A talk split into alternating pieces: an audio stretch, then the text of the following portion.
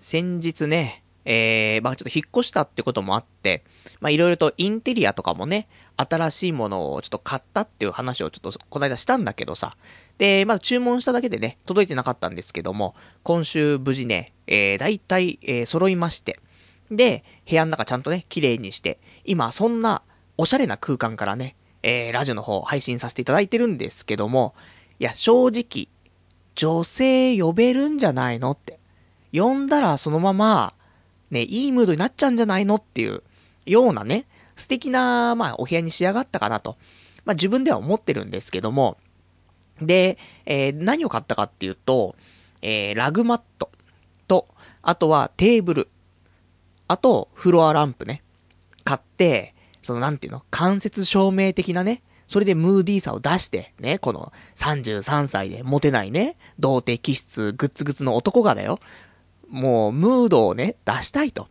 間接照明でちょっとオレンジっぽいね、照明使って、で、ムーディーにしたいと。で、何を言ってるんだって話かもしれないけどさ。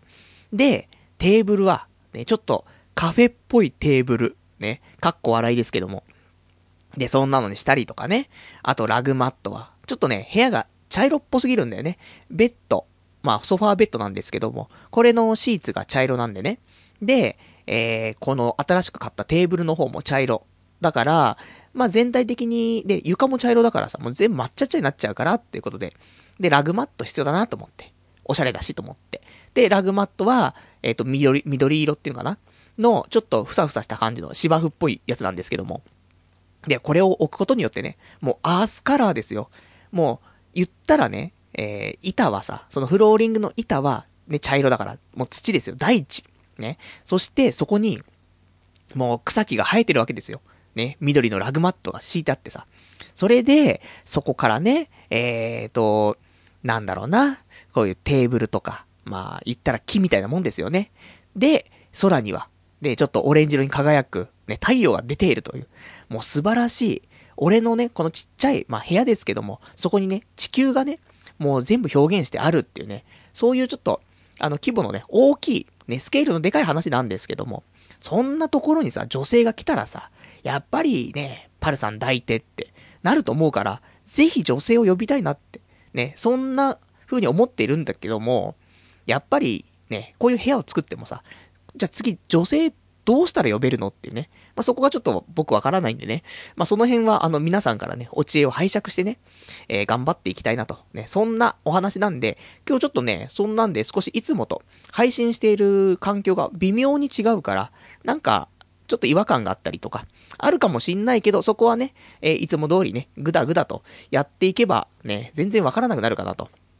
ごまかせるかなと思うんでね。まあ、そんなんで、えー、今日もね、ちょっとおしゃれなね、東京ね、えー、23区のコンクリートジャングルからね、やっていきたいと思いますからね、えー、こ、これからのちょっとね、1時間聞いていただけたらと思います。それでは、やっていきたいと思います。童貞ネット、アットネトラジー。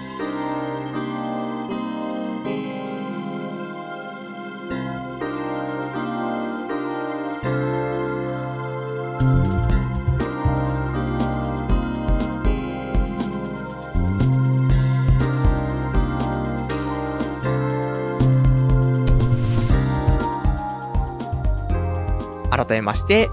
童貞ネットアットネットラジ、パーソナリティのパルナイトです。こんばんは。またね、やってしまいましたね。もう、慣れないね、もうね、正直、5年近く、ね、童貞ネットアットネットラジっていうね、番組名でやってましたよ。だから、その前にね、パルナイトのってつけるのは忘れちゃうよね。どうしても5年間の習慣でさ、これが全く違うことをするんだったらね、もう、タイトルが違うわけだからさ、間違えようがないけどさ、同じことしててさ、ちょっとだけ微妙にタイトル変わるとかさ、忘れちゃうよねってことでね、来週頑張ろうね。えー、パルナイトの童貞ネット、アットネットラジね、ちょっと今練習しました。まあ、そんなんで、そんなおしゃれ空間からね、ちょっとやっていこうと思ってるんだけど、あのー、まあ、部屋の中ね、写真とかも撮ったの。だけどね、やっぱりこうやって目で見ている感じと、あと写真で撮った感じって結構違うんだよなと思って。だからちょっと広角？ね、超広角っていうのかな？その、まあ、視野に近いぐらいさ、なんか、遠、なんていうのかな？もう視野が広く撮れる写真っていうのかな？そういうのはね、あの、撮れればいいんだけどさ、iPhone ぐらいだとね、やっぱりそんな広角のレンズとか使ってるわけではないから、やっぱりね、ちょっとね、見てるのと違うなと思って。もうちょっとこのね、おしゃれな雰囲気をね、みんなに見せたいなと思うんだけど、撮れ、撮れ、撮っても撮ってもね、なんか、うん、ちょっと背伸びしちゃったよね、パルさんみたいな。言われちゃうかなと思ってさ、怖くてね、えー、と写真撮っても Twitter とかね、えー、つぶやけなくて悲しいんですけど、ちょっとね、まあラジオでも終わったらね、えー、少し、まあ頑張ってね、えー、いくつか写真撮ってね、Twitter なんかにもアップしたいと思いますから、まあよかったらね、Twitter 見ていただけたらと思います。それで、えっ、ー、と、今日はね、えー、まあいろいろとお話もあったりなかったりなんだけどもさ、で、一応ね、こうやって、まあ、女性を呼べるような部屋作ったけどさ、まあいろいろ考えてるわけよ。で、ただ、この後ね、もし、じゃ女性が来て、で、いい雰囲気になってね、それで付き合うことになりましたと。ねただ、そんな時よ、彼女ができたからといって、もう、ね、昔は良かったよ。若いから、やっぱし彼女ができてもさ、そんなにね、あの、頑張らなくてもさ、等身大のさ、別に生活だったりとか、デートとかしててもさ、別に何も言われないけどさ、俺たちも結構もういい大人だからさ、そんな奴がよ、彼女ができて、どんなデートするのって言われると、ちょっとわかんないよねと思って。で、たまに、あの、お便りでね、パルさん、彼女ができたらね、初めてのデートどこ行くんですかとか。そういうんだったらいいよ。だって初めてのデートなんだから、別にそんなにね、気負わ気負わなくたってさ、まあ大体普通の平凡的なね、デートすればいいじゃないってなるけどさ、これが普通にさ、例えば記念日とかどうするんですかとか。いや、どうにもできないよねと思ってさ、そういうちょっとリアルなことを考えちゃって。昔はいいのよ。まあ、ちょっと遠出するぐらいとかさ、ね、20前半とかだったらさ、別にどっか高級なレストラン行ったりとかさ、高級なホテルとか行ったりとかさ、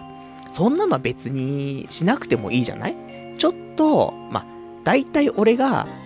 えー、このね、女性との付き合いの経験値の少ない俺としてはね、まあ、飯っつったらね、どこかな？まあ、居酒屋か。まあ、そこはね、あの、その時のテンションによると思うけどさ、大体、あの、パルコとか、ルミネとかの上のレストランとかでいいんじゃないのって思っちゃうからさ、そんなのはさ、20代前半のさ、若者たちでしょ？が、ちょっと、ねえあの、晩ご飯何するって。で、そわかんないけど、じゃあ一回ちょっとルミネの上行ってみようかって行くようなもんであってさ、33歳の男がさ、ね、いい年した男が、彼女ができてね、それで、どこご飯食べ行くって、じゃあルミネの上行こうかって。なんないよねって。ちょっと軽くランチする。とかだったらルミネの上とかね、パルコの上とかさ、いいと思うけどさ。だからそういうわか、わけわかんないなと思ってさ。とかね。あと、プレゼントとかもあるわけじゃん。何プレゼントするって？ちょっともうわかんないよねと思って。本当に、パルコとかルミネとかに入っている、装飾品とか売っているところでさ、なんか買って、ね、1万円ぐらいの買って渡すぐらいじゃない？そんなのまた20代前半の話じゃない？止ま、止まってるからね、俺ね。30になったらさ、もっと違うんでしょ？もうちょっと、あの、おしゃれな銀座のブティックみたいなの行ってさ、買ったりすんでしょ？わかんないよね、と思って。だからね、せっかくこんな素敵なね、部屋にして、ね、これで彼女、逆にできちゃうかもしれないけど、できちゃったらできちゃったで、この彼女いなかった期間ね、この空白のね、魔の何年間かわかりませんけども、そこがね、まるっきり空いてるからね、リアルに彼女ができた時どうやって過ごしていったらいいのか全くわからないなと思ってさ。そんなことちょっと今ね、考えて、ちょっと苦悩してますから、あの今日もね、ちょっとお便りとかお待ちしてるんで、えー、よかったら、なんか30過ぎたらね、こういうデートがいいよとか、ね、プレゼントとかね、こういうのあげたらいいよとか、大体プレゼントってもう基本的にあげたくないじゃん。あとわかんないしさ、やっぱり、例えば自分がプレゼントもらうにしてもだよ。物、物へのこだわりって結構人間あるじゃない？で、気に入らないものをわざわざ持ちたくないじゃん。あの、なんて、お、くれる、ね、好きな人がくれたらそれはすごい大切なもので宝物になるけど、ただ、その宝物を前につけとくのっていうと、その、自分のセンスと合わないものを渡されちゃったら、つけられないじゃん、そういうものってさ。持ってられないじゃない？そういうのもあるからさ、なんかね、相手に送るときもセンスちょっと違うものを送っちゃったら、ねえどうしようとなっちゃうから。じゃあ、ねえもうビール券50枚でみたいな、そんななっちゃうからさ、おっさんじゃんみたいになっちゃうからね。ちょっと、まあ、その辺、まあ、これから俺がね、わかんない。今年はちょっと本気出すって言ってるからさ。で、33歳、ゾロ目の年だからさ。もしかしたらね、この勢いで彼女できるかもしれないよ。そしたらね、やっぱりリアルにどういう風に付き合っていけばいいのか。ね、いい年だからね、まあ、どうでしょうね。結婚とか前提だからね、もし家庭的な話になってくるのかもしんないけどさ、やっぱり最初の1年ぐらいはさ、おしゃれなところにね、ご飯食べに行ったりとかさ、ね正直ないもんね。そういうわざわざレストラン予約して行ったりとかさ、なんかちょっと高級なホテル、ねなんかあるでしょ。なんか、ご体操なやつがさ、そういうのにさ、い、いくつ星だか知らねえけどさ、そういうのに行ったりとかさ、したことないからさ、ちょっとね、そんな家族旅行でしか行ったことないじゃん、そんなさ、ちょっといいところなんてさ。もうわ、わかんないからね。もう俺基本的にもう、大体、そうだな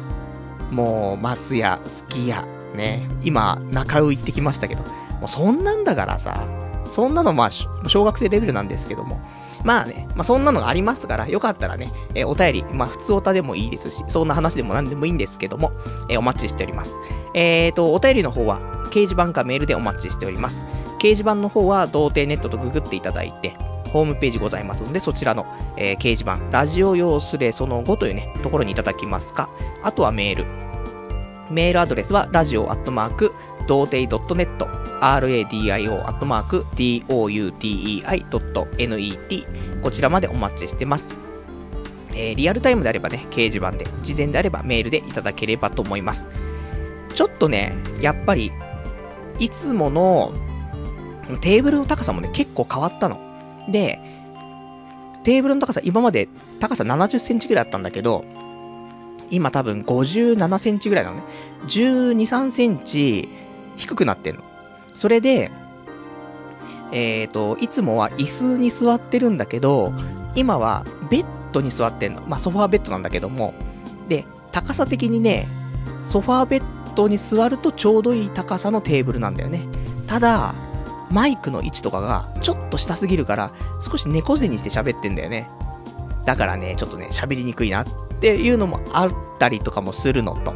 まあいろいろあるんだけど、あとこのおしゃれな空間に俺がね、耐えられないっていうね、そういう、まあ根っからのね、本当にもう、おしゃれとは真逆の人間ですからね。まあそんなやつがね、えー、なんていうかな、ちょっと虚勢を張って、おしゃれな空間作っちゃいましたみたいなね、ところありますけども、ね、せっかく落ち着くね、おしゃれな空間作ったのに自分が一番落ち着けないみたいなね、そんなんありますけども、まあそんなんでね、まあちょっと今日はね、えー、頑張っていこうというところなんですけど、えっ、ー、とね、今週ね、まあそんなんがあって、まあ部屋も綺麗にしたりとかして、あとはね、えっ、ー、と、他にも、やっぱりね、今年本気出すって話で、まあ、部屋はね、こうやって綺麗にしましたと。もう準備いろいろできてますってことで、あとは、まあ、仕事だよね。仕事もちょっと頑張ってね、えー、本気出していかないとまずいということもあって、今週、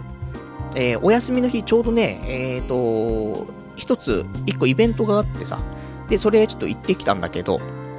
っていうのが、えっ、と、マイナビっていう転職サイトかな。ね。転職サイトとかも、あと新卒とかもね、いろいろやってると思うけど、マイナビっていう、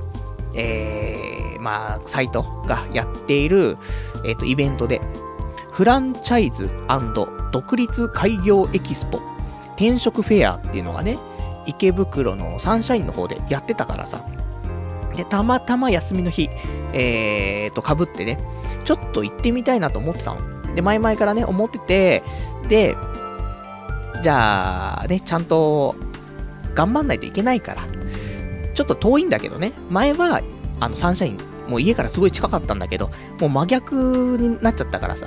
池袋の西口に引っ越してきちゃったからね、ちょっと歩くと遠いんだけど、でもまあまあ、ね、行って、これでね、今年本気出せるなと思って。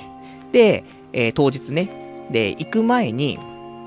で、これもさ、あの、ただの転職じゃないですよ。いろんな企業が来るとかっていうのはそうなんだけど、普通の転職っていう活動ではなくて、えっと、フランチャイズ、例えばセブンイレブンとかさ、そういうのフランチャイズって、いろんな店舗が出てるじゃない？とか、あとはその独立開業ね。まあ、こういうノウハウがあるから、そういうパッケージに沿ってね、やってみませんかみたいな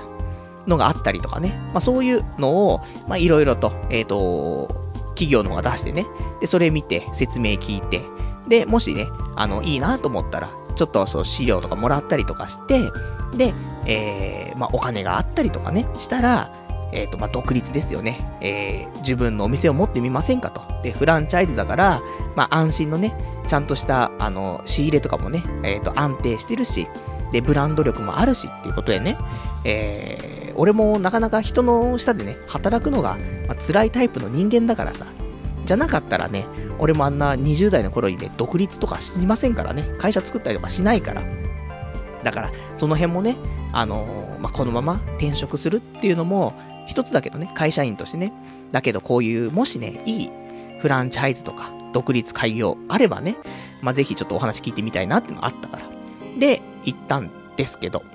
で、行く前に、ホームページがあったから、で、そこの参加企業ってあったの。これもっと前に見とけばよかったと思ったんだけど、全然気づかなくて。それで、えーと、まあ、行く前にね、気づいて、そういや、ね、出店企業って見れるよなと思って。で、見たら、あんまりパッとしないっていうか、まあ、結構いい会社いっぱいあんのよ。例えば、俺の大好きなホットモットとかね、お弁当屋さん。とか、えっ、ー、と、まあ、ファミリーマートとかセブンイレブンとかあったかな。ね、そういうね、素晴らしいところいっぱいあるんだけど、ただ、俺が独立したいなっていうので、えー、ホットモットとかも大変そうじゃない？俺もさ、ホットモット、普通にお弁当買いに行きますけど、もう最近ね、ちょっと近くにないですけども、昔住んでたところの近くにはホットモットあったからさ、まあよく行ってましたけど、たださ、やっぱりさ、お弁当安いじゃないのり弁とか290円とかそんな感じでしょ？そうするとさ、やっぱりいろんな人が来るよねと思って。もう頭のちょっともういかれちゃってるようなおじちゃんとか来るじゃない。で、カウンターのところでさ、すんげえなんか大声でわめいてたりとかさ、こういうの相手にしなくちゃいけないんだよなと思って。なんつうのかな、やっぱしさ、間口が広いじゃないあの、いろんな人が来るよね。やっぱり、あの、お弁当だからみんな食べられるし、で、しかも安いからさ、で、美味しいじゃない？だから、お金持ってる人も持ってない人も、ね、どっちも来るし、忙しい人も、ね、忙しくない人も来るし、本当にもう誰でも来れるっていうところだからさ、そうするとね、お客様の相手大変だよなと思って。ただ、ね、やっぱりいいじゃない、ホットモットって。美味しいし、俺も本当に、ホットモットなんでうちの近くないんだろうって、本当に嘆いてんだ、今ね。そのぐらいホットモットは好きなんで、まあ、独立開業ね、ホットモットできたらいいなとは思うけどさ。ただやっぱりね、そういう人の相手したりとかさ、あとお仕事も忙しいだろうしさ、まあ、ね、忙しくない仕事なんてないんだけどさ、とか考えたりとかするし、で、あと、まあね、コンビニとかもね、まあ、友達とかコンビニとかね、えー、やってますけども、やっぱ休みがないとかさ、あるし、まあ大変だよなと思って。まあ、どの仕事も大変なの知ってるけども、で、まあそういうのはね、あの、よく話を聞いてるから、まあわざわざ、ね、本当にやりたいってなったらね、えっ、ー、と、直接ね、そういうの聞いてもいいかなと思うけど、まあ、いろいろ話聞く限りでは、ま、まだそういう選択肢はないかなとか思って。で、そんなのをいろいろ考えてたら、出店企業、まあ、見、見ると、うん、見、見渡す限り別に俺が今回興味のあるっていう、ね、やってみたいなっていうのは特になくて。でもそうするとだよ、今週、ラジオで何話すの？って言うと、やべえ、話すことなくなっちゃうじゃんと思って。ね。だから、ちょっと言っとこうと思って。ね。ラジオのネタにもなるかもしれないし、ね。まあ、結構こういうの多いけどさ、あのー、まあ、あと一歩。いつもだったら、ね、じゃあ行かなくていいかってなっちゃうところも、ラジオがあるから、一応一歩踏み出せるっていうね。ちょっとなんかめんどくさくなっちゃっても、行ってみようかなっていう、そういうちょっとラジオのね、プラスになる効果があるんだけども。まあ、そんなんで、えー、まあ、あと、その掲載のね、企業以外に、もしかしたらね、他にも出店企業ってあるかもしれないじゃない。その一部企業ってことでね。で、行ったら、ね、この倍ぐらい来てるとか。で、その来てる倍のところは全部俺が興味ある、ね、企業かもしれないからさ。でまあ行ってみないとわかんないなと思って。それで行くことにしてさ。で、行きまして、えー、まあ入り口でね、あのー、まあちょっと、まあ、事前登録とかしてない人はね、こちらにちょっと用紙があるからこれ書いて、それで受付にそれ渡して、で、首からぶら下げるね、なんかストラップみたいな、ネックストラップみたいな渡されてさ、それで、えっ、ー、と、まあ、そこ、それをね、首にかけてさ、それで中入っていってくださいって言われて、で、まあ、適当にバーって書いてさ、で、その、首から下げるのもらって、で、へ、ね、この会場の中入ります。で、そうするとさ、まあ、みんな企業はさ、フランチャイズとか出してほしいわけだよね。出せば、で、うまくね、えっ、ー、と、ちゃんと立地とかもあ、ちゃんとね、あの、いいところで、で、やる人もね、しっかりしてればさ、企業のプラスになるわけだからさ。で、もうどんどんね、フランチャイズとか、ね、広げていきたいからっていうのあるからさ。で、えー、みんなチラシみたいに配ってんだね。どうぞどうぞってさ、うざってえなと思って。もうここ西川口の呼び込みかよみたいなさ、そんなんなってるからさ、もううるせえなと思ってさ。で、パーッと見渡して歩いてっても、あれ？と思って。マイナビのホームページに書いてあった企業しかねえなと思って。で、ぐるぐるぐるぐる回ったんだけど、結局、うん、新しい企業、ね、その、事前に確認できる企業以外のところってのはやっぱし出店してないのかなと思って。で、一通りぐるって回って、うん、ないねと思って。で、えっ、ー、と、出口に行って、もう5分で、ね、入って5分で出てくるっていうね。しょうがねえなと思ってね。やっぱり、ね、ホームページに載ってるだけだったなと思ってね。しょうがねえと思って。その帰りに普通にスタ丼行ってさ、スタ丼うめえっつって。今、ね、家の近くスタ丼ないからさ。だからスタ丼行って、スタ丼食って。で、まだ時間早いですよ。ね。あの、まだ夜になってないですからね。夕方ですから。どうしようかなと思っ。もうやることやったしね、転職活動今日ね、しっかり頑張ったし。で、スタ丼も食ったし。何にしようスロットしようと思って。で、スロット行って、えー、寝台のガンダムって、マイナス2万1000円つってね。転職活動はお金かかるなと思って。もう本当に、スロットやめた方がいいんかなとか思ったりとかしたんだけども。まあそんなんで、えー、貴重な休日終わりですよ。転職活動もね、こんなん、本当に5分で終わっちゃうね。久しぶりにスーツ着たんだけどさ、もうそれがスーツ着て、何してんの？スロットしてるっていうね。完全にサラリーマンが営業をね、サボってスロットしてる状態にしか見えないんだけどさ。まあそんなんあったりとかして、まあ、転職ね。まあいろいろ考えてはいるんだけどさ、まあ意外と、なんつうのかな。こういうのってさ、あのー、入っちゃえばね、いつも尻込みしてるから、できないだけであって、例えばね、すごい一流の大企業、ね、上場企業とか、だとしても、ね、募集があって、たまたま応募したら受かっちゃって、で、中入ってったら、結構それなりにできたりするっていう場合もあるんだよね。まあ、絶対できるって話じゃないけど、なんだかんだで、なんかこなしていけるとかさ、のはあるからさ、あんまり尻込みしないでね。俺も最初のさ、この派遣のね、仕事した時って、えっ、ー、と、時給1800円とかだったんだよね。あの、まあ、ちょっと、時間がね、夜少し遅かったからってもあるんだけど、時給1800円の仕事とか俺なんかにできるわけないじゃんと思ってさ。でも、なんか、ちょっとね、応募してみようかなと思って、応募したら受かっちゃって、それで中入ったらさ、中にはもうほほとんど大学生だからね。大学生とかおばちゃんとかしかいなくてさ、それで1800円もらってたからね。なんとかなるんだっていうのは、ね、その時ちょっと思ったのもあるからさ、だから、まあもうちょっと尻込みせずにね、もうちょっと、なんか、やってみたいなとかね、そういうのがちょっとでもあればね、ちょっと、まあ足を踏み出すっていうかね、一歩踏み出すのもいいんじゃないかなと思って。まあそういうので悩んでる人もね、いると思うんだよね。俺なんかがね、なんか大きなところ行ってもね、仕事なんてできないしとか、思ってる人いると思うけど、なんとかなる時もあるんだよねって。まあ、これは、まあ、もちろん俺自身にね、今言い聞かせてる部分もあるけどさ、まあそんなのあるからさ、まあちょっと頑張ってね、えー、今年は、まあ転職活動もね、していきたいなと。やっぱり女性ね、この部屋に呼ぶにあたってさ、その前の段階で、ね、パルさん、ね、パル内藤さんって何されてる方なんですかって言われた時にさ、やっぱり正社員ですって言わないと、部屋まで来てくんないと思うんだよね。やっぱり、ね、何やってるんですかって、ネットラジオパーソナリティですって。え、無職ですかみたいになっちゃうからさ。いや、無職じゃないです。ネットラジオパーソナリティです。みたいな。いや、それ無職って言うんじゃないですか？みたいになっちゃうからさ。だから、やっぱりね、転職もしっかりして、で、部屋に呼んで、で、結婚。で、子供を作って、で、オリンピックがね、東京で開催された時にはね、家族3人とか4人とかでね、みんなで見に行く。そんな素晴らしいね、未来をね、ちょっと描いてはいるんですけども。まあそんなんでね、えっ、ー、と、今週、今週の出来事なんですよ、それがね。なんとも悲しいですけどもっていうね。ところで、えーとね、あと、じゃあ、ちょっとね、えー、お便りもね、いただいてるからね、読んでいこうかな。お便り、ラジオネーム、さすらいのスロッターさん。パルさん、今週の寝台はバジリスクだぞ。ガンダムで負けた分を取り返そうぜってね、お便りいただきました。ありがとうございます。バジリスク。ねえ、最初出た時はさ、あんま、別にどうでもいいかなと思ったけど、やっぱりね、バジリスクちょこちょこ打ちたくなっちゃうんだよね。で、なんだかんだで今出てるね、スロット台で。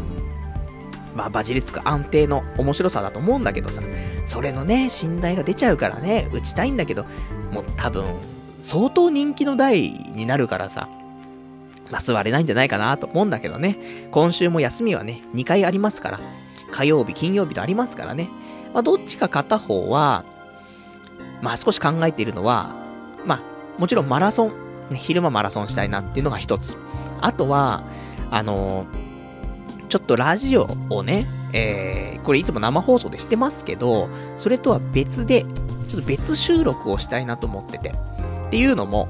あの、今週じゃ他にね、何してたのっていうと、結局もう、新しく1月から始まったアニメを見まくってたっていうだけなのね。だからその、もうマイナビの、ね、独立開業エキスポね、えー、5分で出てきて、で、あとはもうアニメ見てる。ね、これだけなのよ。今週2連休あったけど。だから、アニメの話正直したいの、本当に。てか、いつも、ね、あの、みんなから不評のね、えー、新、新着アニメレビューのコーナーみたいなやってるけどさ、ね、これもうワンクールにね、一回やってますよ。だけど、ね、不評ですよ。それでも、やらざるを得ない。ね。というか、なぜやってるかっていうと、その週って基本的にもアニメしか見てないから、話すことがゼロなんだよね。だからもうしょうがなくアニメの話するしかないっていうことで、今週見たアニメっていうね、ことで感想とかも言ってるんだけどさ。で、このアニメレビューは、ちょっとこの本編の、この童貞ネット、アットネットラジの生放送ではなくて、一応ね、えー、まあ、別収録で、まあ、生放送するかもしれないけども、ね、ネトラジもしかしたらね、あの、つけたらね、急にね、始まるかもしれないけども、ただこのね、日曜日の23時からやるわけじゃなくてね、普通の、まあ休みの日、俺の休みの日とかにやりたいなと思って、それで収録して、で、別でね、ポッドキャストでアップしたいなと思ってるんだけど。で、その、それが火曜日か金曜日休みなので、やりたいなっていうのと、あとは今回は、ちょっと、もしかしたら、友人がね、まあ、アニメ1話、大体見てるやつが多分いるからさ、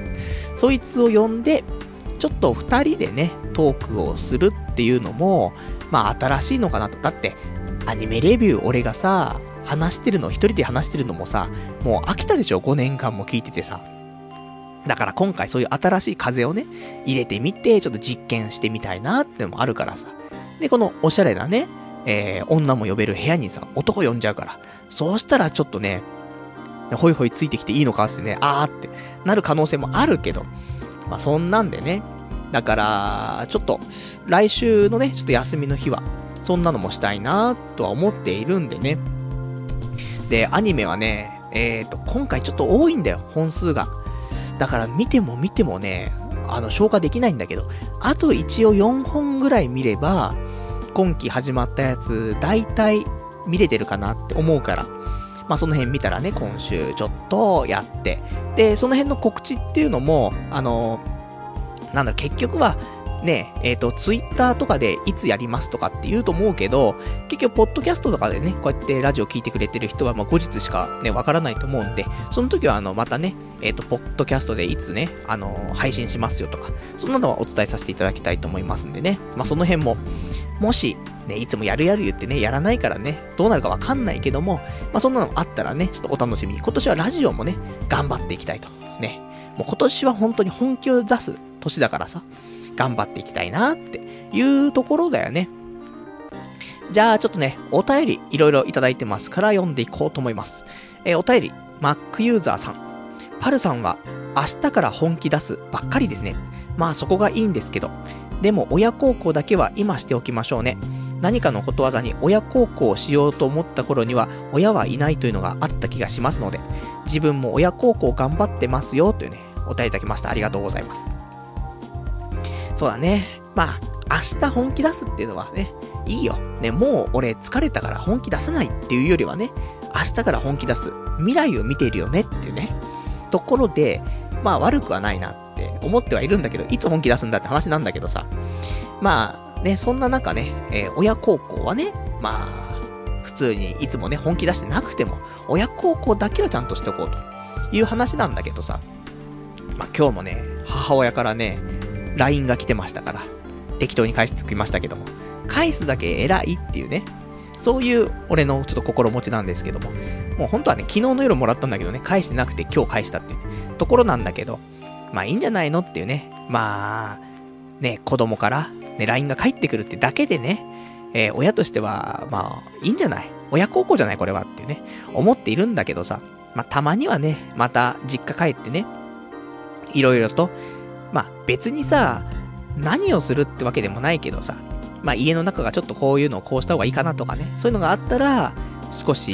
ね、えー、まあそういう若いね、まあ言っても俺も33ね、もうおっさんかもしれないけども、親からしたらね、まだ若いからさ、そういう若い、なんつうのかな、ちょっと、うん、風をね、入れていって、ね、だってこの間、ね、実家帰った時に、もうようやくね、えっ、ー、と、家のインターネットをさ、無線になったわけで、Wi-Fi になってさ。そんぐらいやっぱちょっと遅れているわけじゃない親っていうのはさ。新しいものを入れてくっていうのもなかなかね、億劫だし。そういうのを、ね、俺ができそうなところがあったら、ね、少しね、あのー、は、親のね、そういう生活をね、良くしていくとかね。あんまりお金をかけられるわけではないからさ。そういうね、ところに、もうちょっとね、えー、貢献していきたいなとは思うんだけどさ。あとはまあ、普通に顔出すだけでもね、いいんだろうね。年に1回とか、年に1回、2回、3回かな。盆と正、盆と正月、あとは、うーん、なんかあるでしょ。お墓参り的なね。そんなの、3回ぐらいしか会わないと思うんだよね、年間。だからね、これをね、そうするとさ、あと、ね、何年親が生きてるかわかんないからね、もうあと何十回会えるかどうかわかんないから、少しでもね、まあ、アニメレビューをするときぐらいの感覚、ワンシーズンに1回ぐらい顔出せばね、少し、ね、年間1回ぐらい増えるじゃない。そんなのもね、えー、まあ、気持ち程度だけどさ、親孝行になるのかなって。まあ、一番の親孝行はさ、やっぱり俺が正社員になって、で、女の子をね、えー、まあ、彼女なんかを作ってさ、で、親に紹介するとか、結婚して孫を見せるとか、まあ、そんなのできたらさ、ほんと親孝行だよなと思って。もう諦めてると思うんだよね。まあ、仕事とかに関しては、そこまで諦めてないと思うんで、親も。まあ、正社員になれるかなれないかってのは別だけど、まあ、なんだかんだでね、一人暮らししても11年とか経ちますけど、まあ、なんだかんだで生きてるし。で、えーと、途中ではね、正社員になったし、独立したりとかもしてるから、まあまあ、なんとかやっていけるんだろうとは思ってるかもしれないけども、ただね、結婚とか、その部分に関しては、諦めてると思うんだよね。正直。言ってるよ。なんか言葉では、ね、今年は彼女連れてくるかと思ったとかね。そんなたわごとを言ってる親父がいましたけども。そんなわけねえだろって。ね。っていうのはありますけど、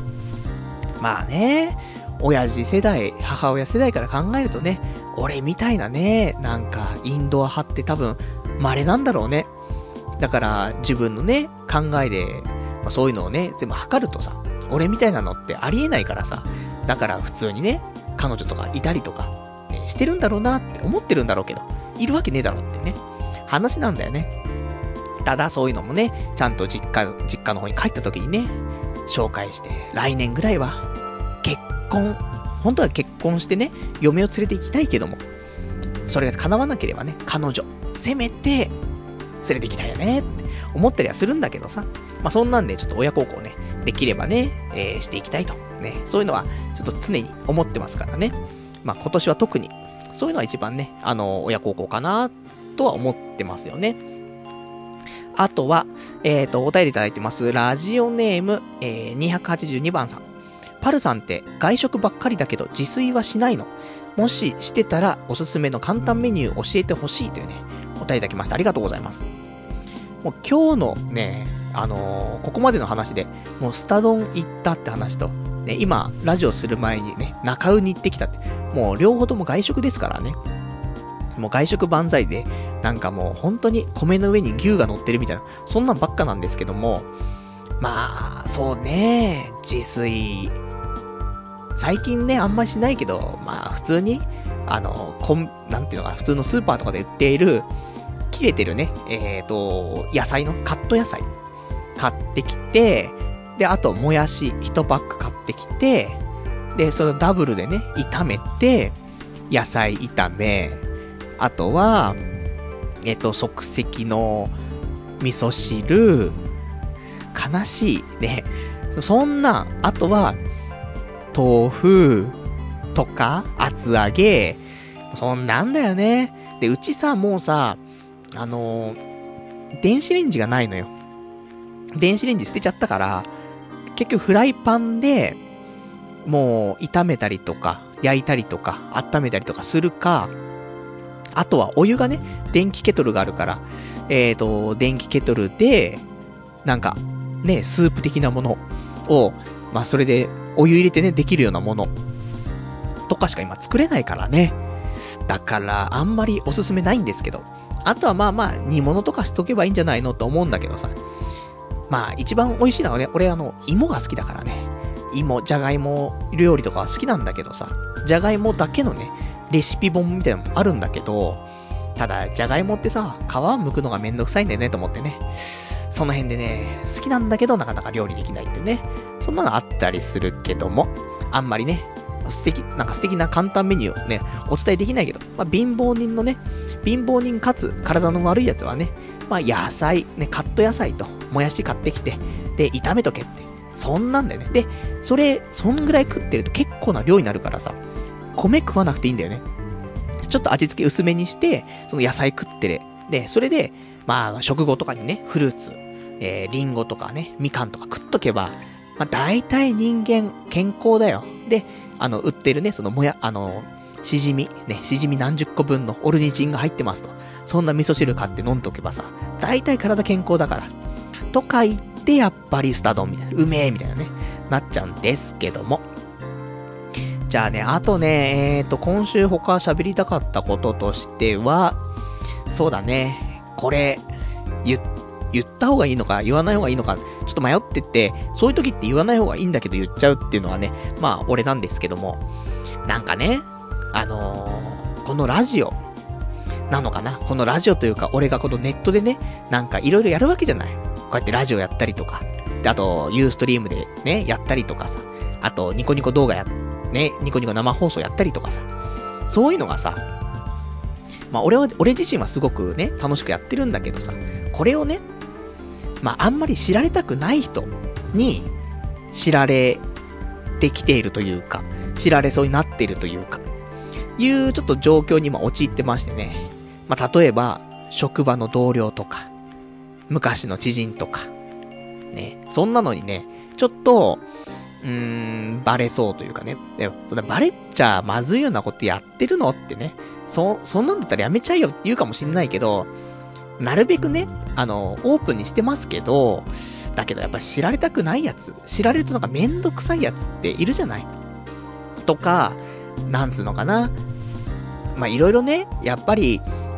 そう、俺もさ、悪口好きだからさ、例えばだけど、好かれているけど、いやー、ちょっとそいつ苦手なんだよな、みたいな、言う人もいるわけじゃない。で、俺そういうのって基本的に悪口言、いたくなっちゃうよね。あの、よくね、その人の悪口言うやつなんてね、本当にろくなやつじゃねえよって言うかもしんないけど、逆に人の悪口言わないやつなんて人間じゃねえよっていうね、そういうところも俺はありますから。だからもう、悪口はね、全然言いたいんだけどさ、ただ、こうやっていろんな人が聞いちゃうと、もう悪口も言えないよねと思って。もうこれ、こういうことに超イラってしたんだわ、とかね、いう話もできなくなるし。で、それこそさ、なんか、ね、それで怒らしちゃうこともあるかもしんないけど、傷つけちゃうこともあったりするわけじゃない？正直、まあ今これ聞いてないということ前提でね、言うけど、まあ聞いてたらね、ほんと申し訳ないなと思うんだけど、例えばよ、昔、えー、俺のことをね、多少好意を持ってくれていた女性ってのがいるわけですよ。やっぱり長く生きてると。で、その人からね、まあお手紙なんかをもらったわけですよね。それを、俺も過去のね、まあ若かりし過ちですけども、ラジオでね、面白いかなと思って、なんかスペシャルウィークなんかで、俺そのラブレター読んだ回があったと思うんだけどさ、まあ読んだら、リスナーの皆さんから、ね、お前そんなことすんなよってね、本当に人間として恥ずかしい言われて叩かれて叩かれて、で、せっかくね、もう面白いかなと思ってやったんだけど、もうみんなに総叩きされるっていうね、そんな回がありましたけどもね。そういうさ、ねえ、そういうお手紙をくれた女性がね、じゃあこのラジオ聞いたらどうって言うと、とても傷つけてしまうよねって、面白おかしくね、やろうと思ったけども、それはさ、やっぱり当事者からしたらさ、傷ついちゃうからさ。で、そんな現象がね、もしかしたらちょっと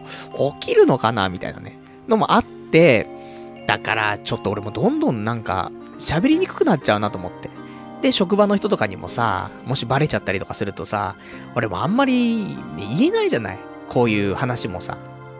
ね、職場のあいつが嫌だとかさ、あいつがイラつくとか、あいつクソかよとか、ね、もうあいつの匂いがちょっとやばいとかさ、そういうのもあるじゃないね、もうパルさんほどの匂いじゃないですよ。臭いですけどっていうね。話があるかもしんないけど。ね、俺もね、本当にね、もう最近もうめんどくさいからね、少しね。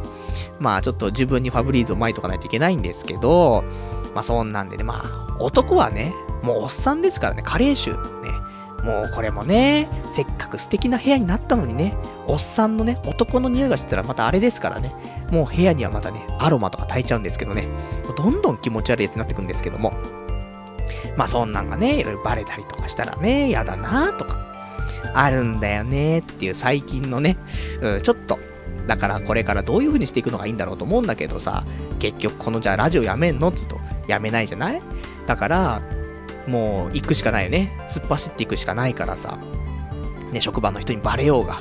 ね、そういうちょっと昔好意を持ってくれた人人にね、バレようが、関係なく突っ走る。ね。で、関係なくバッシングしていくっていうね。このスタイル、ね、貫くしかないなって、ちょっと思ってるんだけど、ちょっとビビっているっていうね、そういう昨今ですね。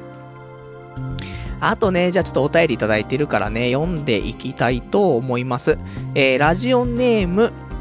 ラジオネーム K さん、えー、はじめまして。えー、いつも楽しく聞いています。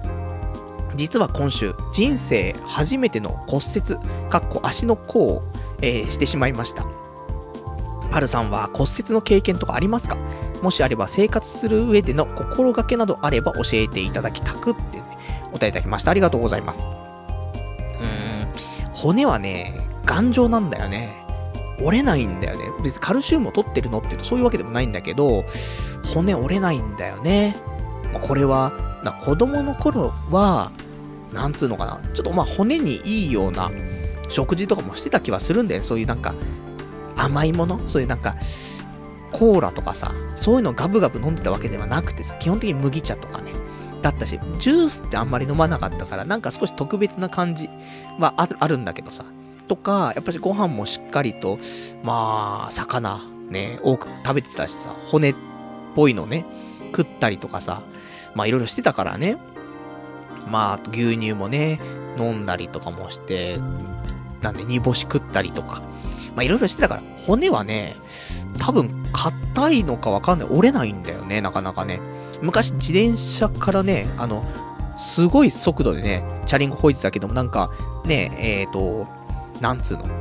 道路の脇の方のね、なんか、隙間みたいなところにね、えー、まあ、突っかけたんだかわかんないけど、それで俺がすっ転んで、で、えっ、ー、と、この大地のね、アスファルトにね、もう思いっきりエルボーするっていう事件がありましたけど、その時も折れてなかったと思うからね、なかなか折れないんでわかんないんだけど、まあでも、あの、骨は頑丈だけど、肉はあんまり頑丈じゃなくてさ、肉離れとかは、もうちっちゃい頃からね、よくしてたからさ、ローラースケートとかしてて転んで、で、手ついたところにね、友達がローラースケートね、もう、ひ、引く、引いちゃうんだよね。だからもうそれで肉離れしちゃったりとか、そういうのもありますからね。でも、もうわかんないよね。骨折レベルになってくるとさ、本当に使えないわけじゃん。ギブスするわけでしょで、足でしょどっちの足だかわからないけどもさ、やっぱし足だと、松葉杖とかになるんだよね、多分ね。こないだ、結構ね、1年ぐらい前かな？わかんないけど、うちの親父が骨折してたからね、1年じゃないか、半年ぐらい前かな。骨折しててね、まあ、全然そんな連絡なかったけど、なんか久しぶりにね、お墓参りで会ったら、もう足骨折してて、なんか松葉杖ついてたからさ。だからね、まあ、大変なんだなと思って。いうのがあるから、まあ、車使う人は大変だよね。まあ、オートマだったらね、いいよ。ただ、左足の骨折だったら、まだね、なんとかなるけどさ、右足の骨折だったら、車も運転できないし、あとやっぱり電車も大変だよね。だから、送り迎えしてもらうとか、タクシー乗るとかさ、バスも大変だよね。ノンステップバスとかいっぱいあるけどさ、それでもやっぱし大変だよなって思うからさ。だから交通も大変だし。で、デスクワークであればそこまで席立ったりとかしないかもしれないけど、やっぱしでもコピー取ったりとかさ、ね、ちょっと打ち合わせに行ったりとかさ、いろいろあると思うから、デスクワークでもやっぱ大変だし、それこそ肉体労働だったら本当に何もできないし、だから本当大変だよねっていうね。だから、まあ、正直ね、骨折しないようにね、もう気をつけるしかないかなと思うんだけどもしちゃったもんしょうがないからね。まあ、あとは、もう周りの人に感謝だよね。自分が一番辛いけど、本当にそういうことになって周りの人にすげえ助けられると思うから、まあ、感謝してるとは思うけど、やっぱ感謝をちょっと形で表すというかね、ちゃんと言葉にするとかさ。で、やっぱりちょっとしたことでも、ね、もう当然じゃんってなると思うんだよね。まあ、俺足骨折してるし、もうしょうがないじゃん、みたいになるかもしんないけど、そこは、ちょっと感謝の気持ちをね、いつも以上になんか過剰かもしれないけどね。で、対応するっていうのがね、もしかしたらいいかもしれない。だって周りもさ、やっぱり、ね、足骨折してるしって気使ってくれるわけだからさ。じゃそこをね、あの、ないがしろにしないで、あ、この人あえてこういう風にしてくれてるのかなとかね、ちょっと気を使うっていうのはいいかもしれないからね。そういう態度でちょっと人間関係がさ、なんかギクシャクしちゃうこともあるかもしれないから、あのー、まあ、ちょっと自分も大変だと思うけども、まあ、周りの人とのね、ちょっと関係っていうのも少しね、あの、気にしながら、ね、えー、生活するのが、まあいいんじゃないかななんてね、ちょっとそんな風に思ったりはするかな。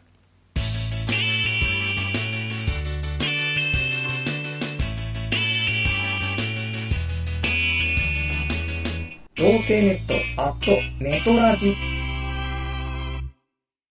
えー、それではね、久しぶりにちょっとコーナーをやっていきたいと思います。コーナー、女性解体新書。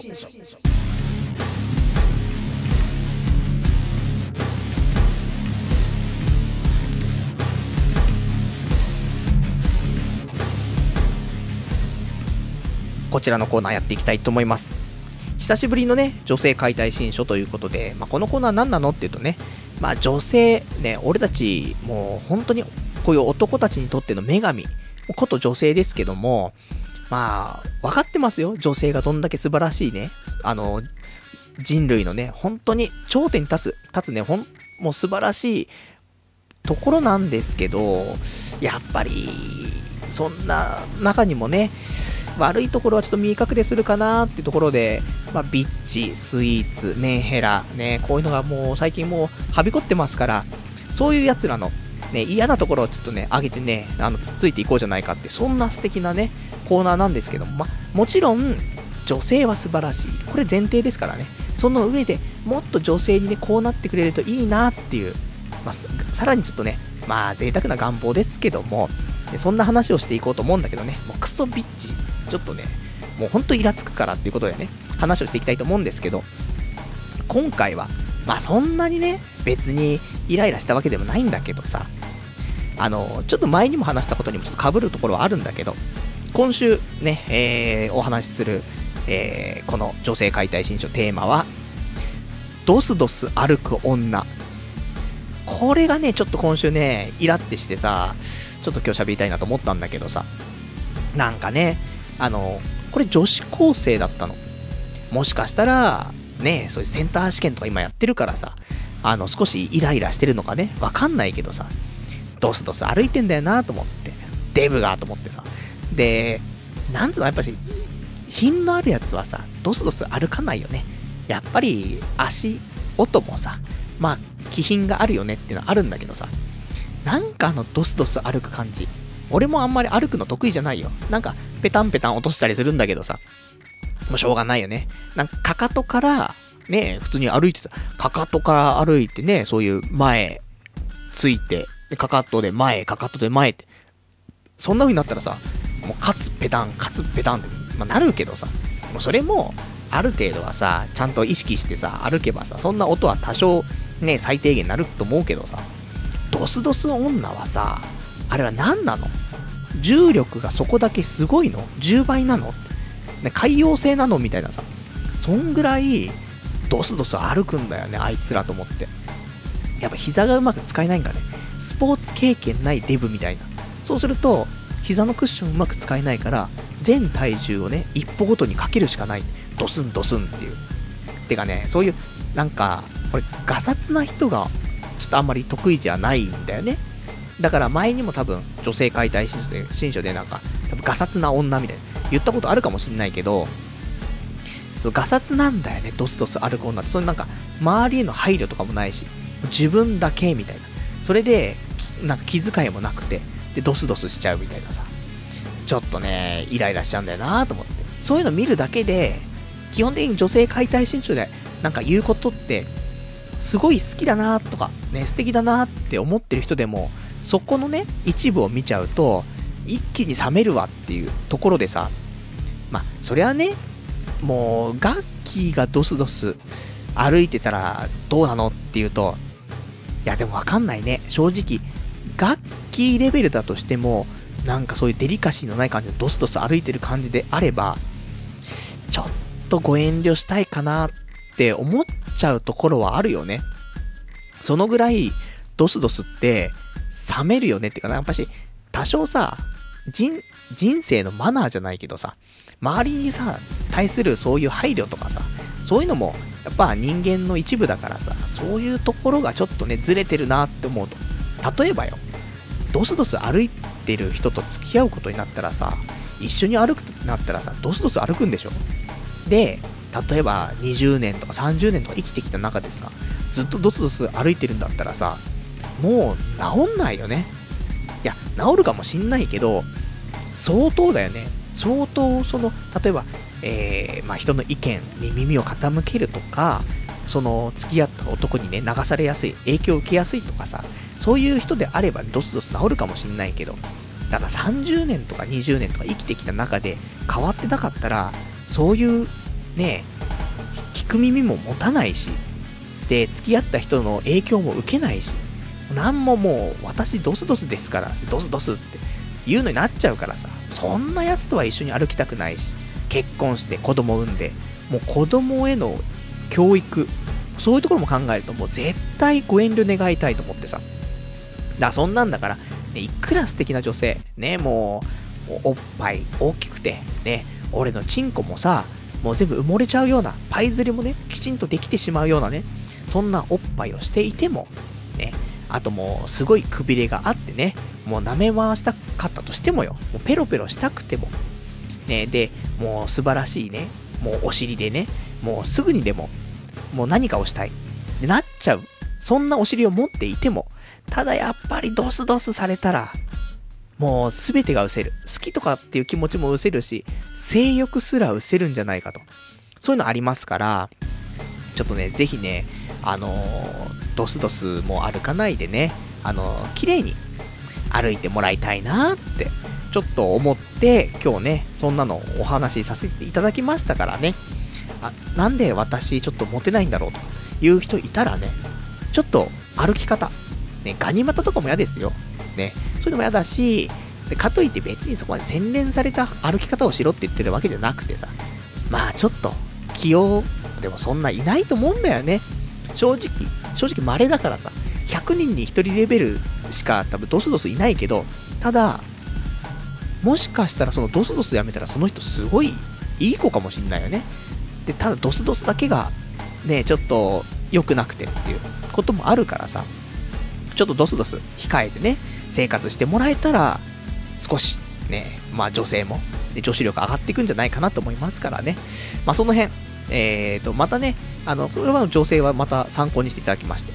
で、またね、これから、ま、女性の気になった部分あったらね、このコーナーで取り上げていきたいと思いますからね。まあ、皆さんも女、女性の気になったこととかあったらね、このコーナーお便りいただければね、それちょっとお題にしてね、お話しさせていただきたいと思いますんでね、その辺もお便りお待ちしております。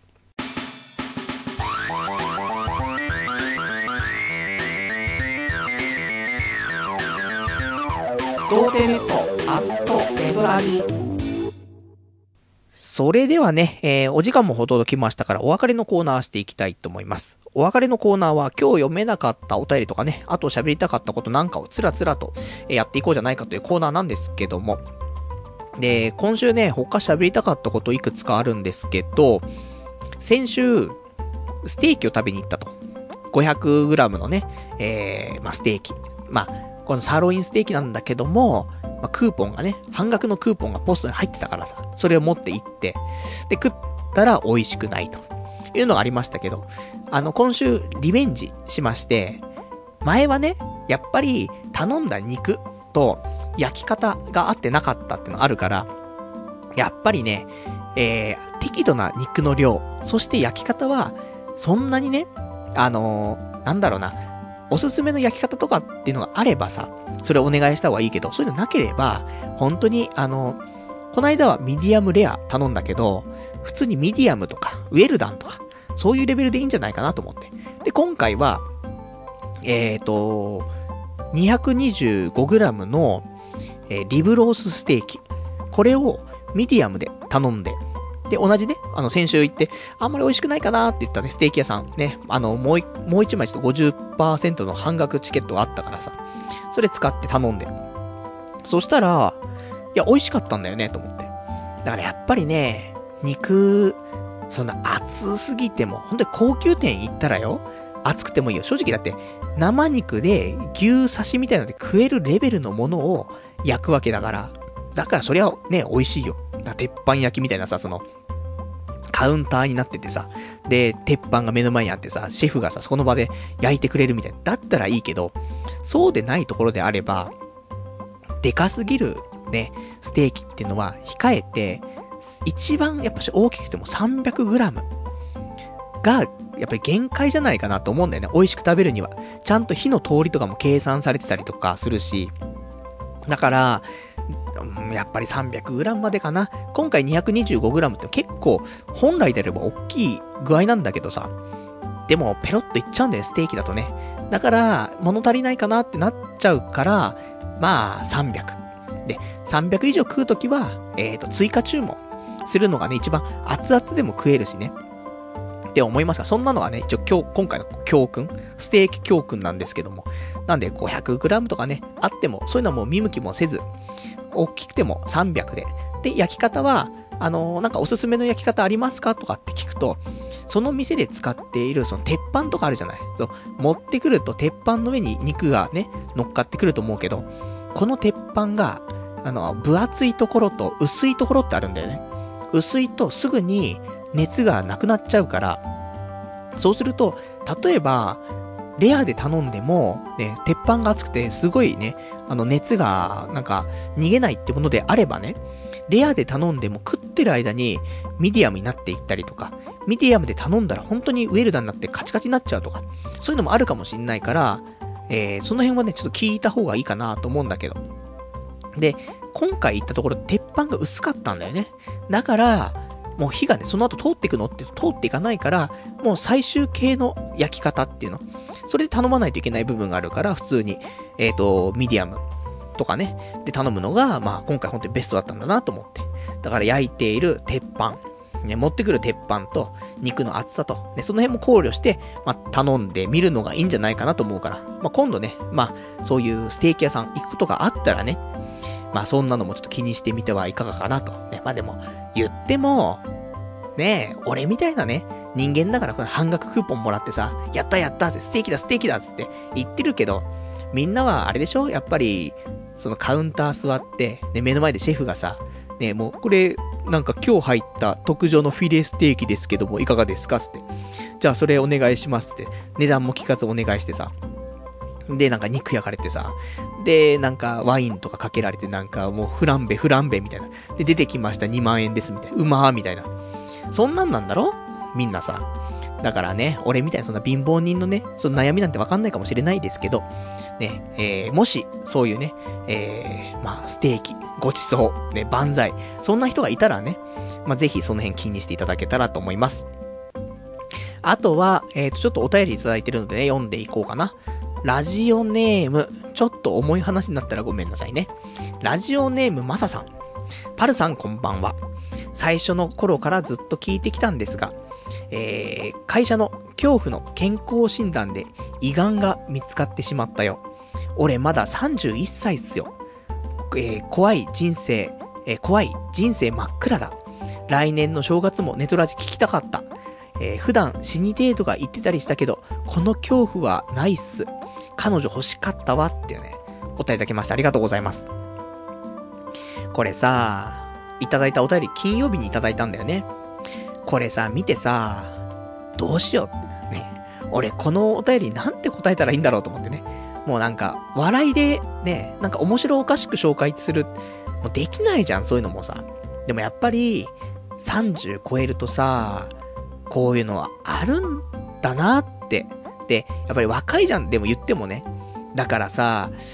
いろいろと、癌とかって結構ね、まあ、全部、なんかテキスト化してもさ、なんか転移しちゃったりとかそういうのあったりって聞くじゃない？俺が知ってるブラックジャックによろしくとか見てるとさ。だからね、まあちょっと今どういう段階？なんかステージがあるでしょ？ステージなんとかさ。そういうのもあるからさ、まあ普通にね、治ると、いいとは、いいなと思うんだけどさ。まあ、ね、いいを何分の1摘出するとかさ、あるかもしんないけどさ。まあそうしたら、ね、今まで大食いだったところをね、もう美食家になればいいじゃないところもあるけどさ。でもね、やっぱりなかなか、ね、これをちょっともしかしたら、ね、ラジオネームマサさん、ちょっと人、ね、少し大きく言ってるかも、可能性もあるし、そうであってほしいけどさ、やっぱり、ね、こんな来年の正月もネトラジ聞きたかったとかね、書いてしまうっていうことはさ、なかなかね、辛いところなのかなっていうところなんだけど、でもわかんないからね、あのー、本当に人間ね、何があるかわかんないからさ、まあ、希望は捨てないでとはそんな軽いことは言えないけどさ、でも、いるんだよね、そのなんていうの？本当に治んないって言われている人でも、本当にその、何万分の1とかさ、何百万分の1とかの確率とかかも、本当奇跡っていう話かもしんないけど、その中の一人は治ったとかっていう人はいるわけだからさ、だからそういうのも諦めないでさ、ねえちょっと、頑張ってもらいたいなって思うよね。だから、あの、俺もこのラジオをね、ずっと続けるからさ、まあ、ちょっと、毎週ね、あの、パルのラジオ、今週もね、あの、いつ更新されんだってね、待ってもらって。で、今週も聞いたと。で、来週もね、じゃあパルのラジオあるからね、頑張って生きようという感じでさ、俺がね、ラジオやめない限りね、まあ、ずっと聞き続けるしかないからさ。そんなんで、ね、あの、最初の頃から聞いてくれてるっていうからさ、これからもね、まあ、聞いてもらって、それで、もう来年の正月もね、再来年の正月もね、まあ聞いてもらえたらね、いいなと思うからさ。でも本当にね、もう本当に俺たちも、口癖が死にてえじゃん。もう、ああ、もう、やっちゃった死にたい。ね。そんなんばっかり言ってるけど、実際ね、死とちょっと直面とかね、近くなってしまうと、きついところあるよね。俺もよく昔ね、あの、死にてえ死にてえ言ってたこと、時あったけどさ、まあ友達のね、なんか親戚とかね、その家族が死んじゃったりとかしてさ、そんな時にさ、でも口癖だから出ちゃうんだよね。あ、やべ、死にてえ、みたいな。そうするとさ、友達切れるからね。あの、お前そんな死にてえ死にてえって軽く言うんじゃねえよってね。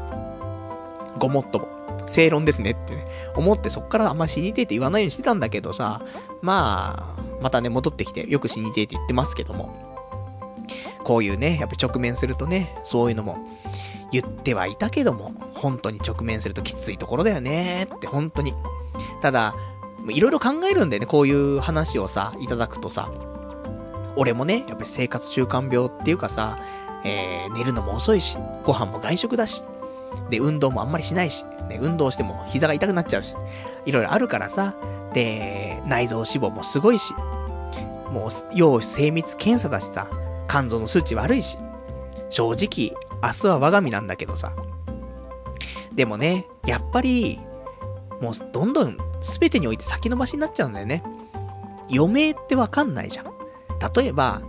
ね人間40までしか生きられないよってなったら、じゃあ40死ぬまでの間に何しようって。ねもう時間もないからね、好きなことしなくちゃって。で、もう死んでもいいからやんなくちゃとか、その出てくると思うけど、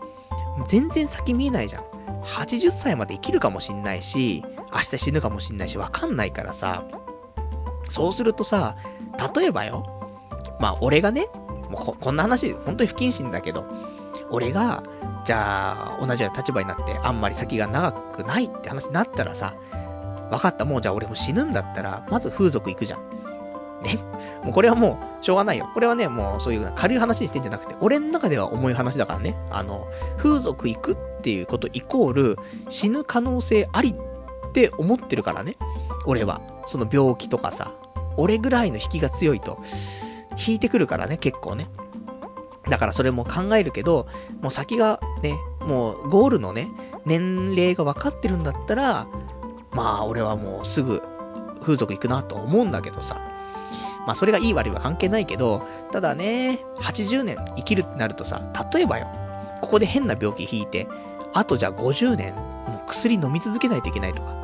まっぴらじゃない。だから、やっぱり風俗とか行けないし、なかなかね。ただ、1年とか、2年とかってことであれば、まあ、1年2年だったら薬飲み続けてもいいわってなるからもう風俗行っちゃうじゃない。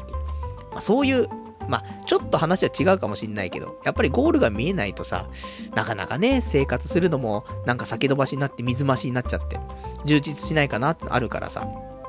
なんかね、ちょっとね、あのー、噂で聞くと、やっぱし、まあ、こんなのは良くないけどさ、余命が分かってる方が、人生充実するっていう話もある。じゃああるから、ね、やっぱしそのゴール地点が決まっちゃってるから、それまでにね、やんなくちゃいけない。だから、すごい濃い人生になると思うんだよね。だからそういうので、まあ、できる限りね、やっぱり長く、ね、生きれるように頑張りつつ、あとはやっぱし後悔しないってことはないと思うけど、ね、もうやりたいことが、やっぱしいっぱい今まであったと思うし、これからもやりたいこといっぱい出てくると思うけど、まずは今までやりたかったことってのを、できる限りね、やってみたいと思うよね、やっぱりね。なんで、なんか、俺もよくわかんない話になっちゃったけど、あのー、まあ、人生ね、もしかしたら、ね、諦めざるを得ないかもしれないし、わかんないけどさ、でも諦めないでね、一応ね、あの、マヤミキも言ってますから、諦めないでってね、ことで、ね、この話真面目にしてるからね、マヤミキ出しちゃったけど、ね、真面目に話してるんですけど、だから、来年もね、再来年も、ね、ちょっとまあ、お正月、ね、ちゃんとラジオ聴けるぐらいね、えー、まあ、頑張って、ね、いただけたらと思うからさ、まあ、一応このラ、ね、ラジオは毎週やってるからさ、まあまあ、あのー、毎週このラジオを聞くためにね、ちょっと、生きながらえてね。で、そんなことしてると、なんだかんだでね、気づいたら80歳になってたみたいな。あるかもしんないからね。で、パルさん80歳になっても、相変わらずだなーってね。ね、定職にもつかずね、彼女もできず80歳になっちゃったな、パルさんってね。俺もね、なんかガンって言われたけど、結局80歳まで生きてたな、みたいな。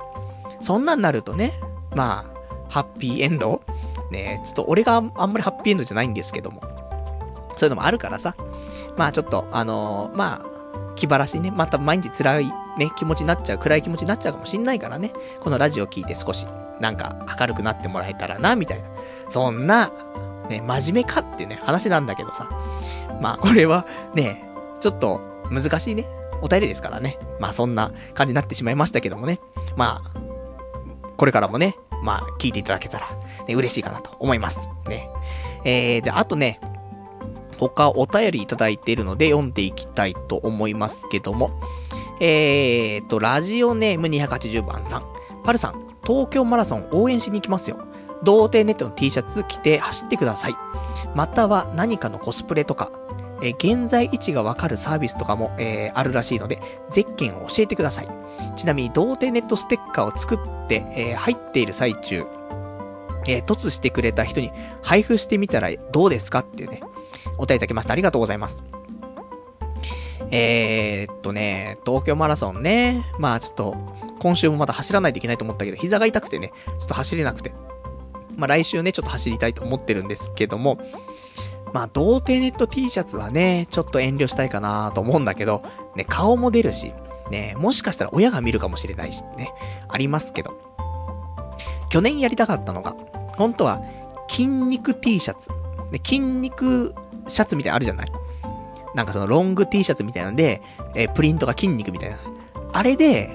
ゼッケンつけて走ったら、あいつ裸だよ、筋肉ムキムキだよ、みたいなんで走ってんの面白いかなと思ったんだけど、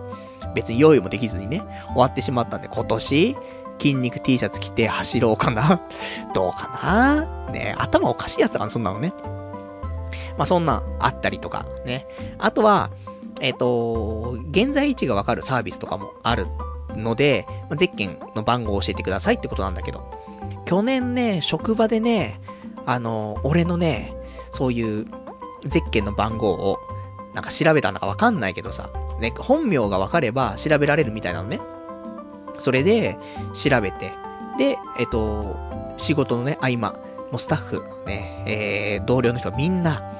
それをね、見てたらしいんだよね。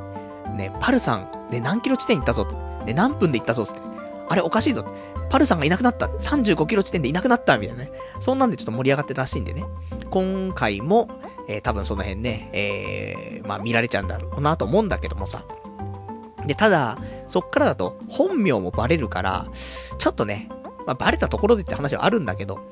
まあ、こちらはね、えー、言わない方向でね、やっていきたいと思いますからね。まあ、そんなんですかね。あとは、えっ、と、お便りいただいてます。ラジオネーム、えー、山猫舞台さん。と、1月の19日、20日、21日と、えー遠く九州の地から人生初の東京旅行に行きます。なので今週はラジオ生で聞けませんが、えー茶色のパーカーにノースポイントと書か、えー書いた青のウィンドブレーカーを着ているキモデブを見かけたらぜひ声をかけてください。多分僕ですってね、お便りいただきました。ありがとうございます。どこに来るんですかね？えっ、と、東京のね、まあ大体どの辺とか、まあ、東京一通り行くんだったら、まあ、大体、俺がね、まあ行くとしたら、まあ、あ秋葉原、で、上野、で、池袋、渋谷、新宿、まあこの辺かね、ぐるっと行ったり、まあ山手線とかでね、大体主要な駅とか降りたりとかししてみるとね、やっぱしいろいろありますから。で、今だとね、やっぱし観光地いろいろあって、まあ、スカイツリーとかもできたしさ。ね、で、まあ、オタクな趣味があればね、秋葉原行ったりとか。まあ、いろいろ、あの、面白く。で、おしゃれだったらね、えー、もし、肝デブでも、ね、やっぱりおしゃれな可能性がありますから。そしたらやっぱ渋谷、原宿とかね。あとは、えー、俺をリスペクトしてるんであれば、ね。そしたら、池袋ね。もう、俺こと池袋ね。俺が池袋の概念ですからね。まあ、そうすると、まあ、池袋来れば大体、ね、ジャンクフードありますからね。まあ、そんなのもね、えー、まあ、なんか楽しんでね、東京旅行ね、あの、いい思い出を作っていただけたらと思うんですけども。まあ、リスナーの皆さんもね、あの、茶色のパーカーに、ノースポイントと書いたね、青のウィンドブレーカーを着ているね、えっ、と、キモデブ見つけたらね、キモデブかどうかわかんないけどね。まあ、そんな服装してる人見かけたら、えー、山猫舞台さんですかってね。えー、ラジオ、ね、あの、ラジオでね、ちょっと聞きまして、ね、声かけてあげてほしいんですけども。まあ、池袋とかに来てもらってもさ、俺が休みの日とね、被れば、もしかしたらね、あの、見つけちゃうとかね、あるかもしんないけど、俺がやっぱ仕事ある日とかだとさ、ね、朝、もう今週とかさ、ね、先週ちょっと話したけど、なんかね、ちょっと年始、ちょっと気が抜けていて、それで、もう、毎日毎日遅刻しちゃうと。3日連続で遅刻しちゃいましたと。ね、仕事。っていうのあったけど、今週は、もう早出してんだよね。仕事がもう終わんなくて終わんなくて、もう、いつもだって遅刻しちゃうところが、毎日1時間は早く行ってんだよね。それで残業もして帰るっていうね。本来、まあ、残業ができないね、仕事なんだけど、職場的にもうすぐ閉まっちゃうからさ。なんだけど、残業もしたりとか、早く行ったりとかしててね。もう3日連続で早く行ってるからさ。だから、本当にそうすると10時半とか過ぎぐらいにも家出て、家帰ってくると10時半とか11時だからさ、まあ、会う要素ゼロなんだよね。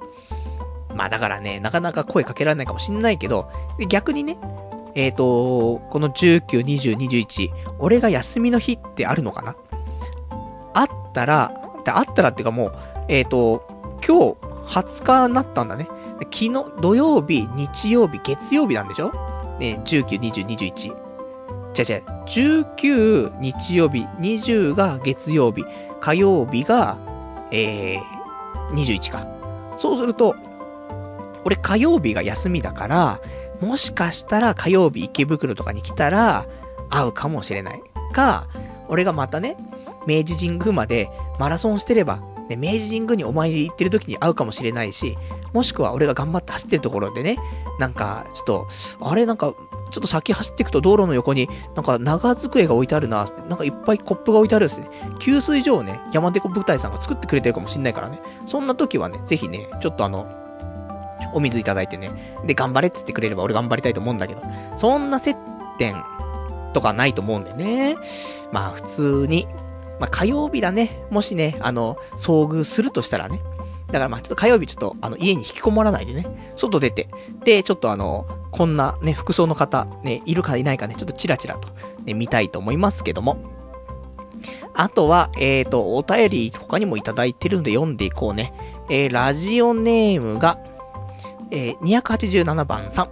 パルさん、車買ってはどうでしょう？えー、パルさんが持てない理由の一つかもしれませんよ。僕は車庫入れが怖くて買えてませんがというね、お便りいただきました。ありがとうございます。車ね。うーん、それはあるんだよね。でもただね、都会暮らし、ね、あの、こういう、まあ、俺ちゃんね、やっぱり都会っ子じゃない？そうすると、車いらないんだよね。本当に。もう、電車じゃない？大体。歩いてどこでも行けるし、で、自転車とかあったらどこでも行けるし、電車あったらどこでも行けるし、逆に車の方が、なんか、混んでるし、めんどくさいし、で、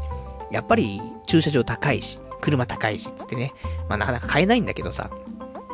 まあ、いいなっていう車もないのっていうとあるんだけどさ。だけど、なんかね、別に、今の若い者はっていう話かもしんないけどさ、高い時計買って、で、いい車乗って、いい女抱いて、うまい飯食ってみたいな。それないじゃん。だから、普通に車買うとしても、大きい車とか買わないしさ。なんかちっちゃいね、軽とかでいいじゃない、本当に。ホンダの N ボックスとかでいいじゃない、全然さ。だからなーって、ちょっと思っちゃうんだけどさ。やっぱり、都会で車って、ほんと収入ないと持てないよね。だって駐車場代とかだって1ヶ月2万とかするでしょ？少なくてもさ、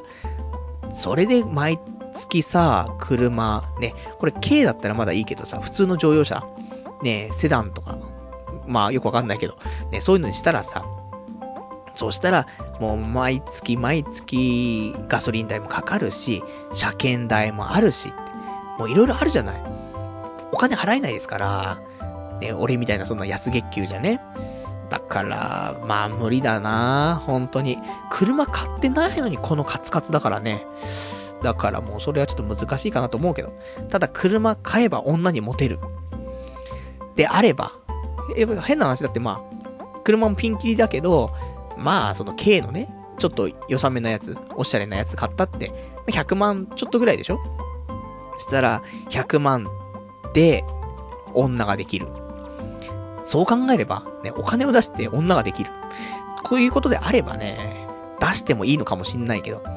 ただな、これ確定事項じゃないからさ、俺がね、そういうディーラー行ってさ、ちょっとモテたいから車欲しいんですけどって言ったらね、じゃあ、あのー、今オプションでカーナビか、あの、女性の方つけますけど、どちらがいいですか。女性でって。それで100万円渡すんだったらいいけどさ。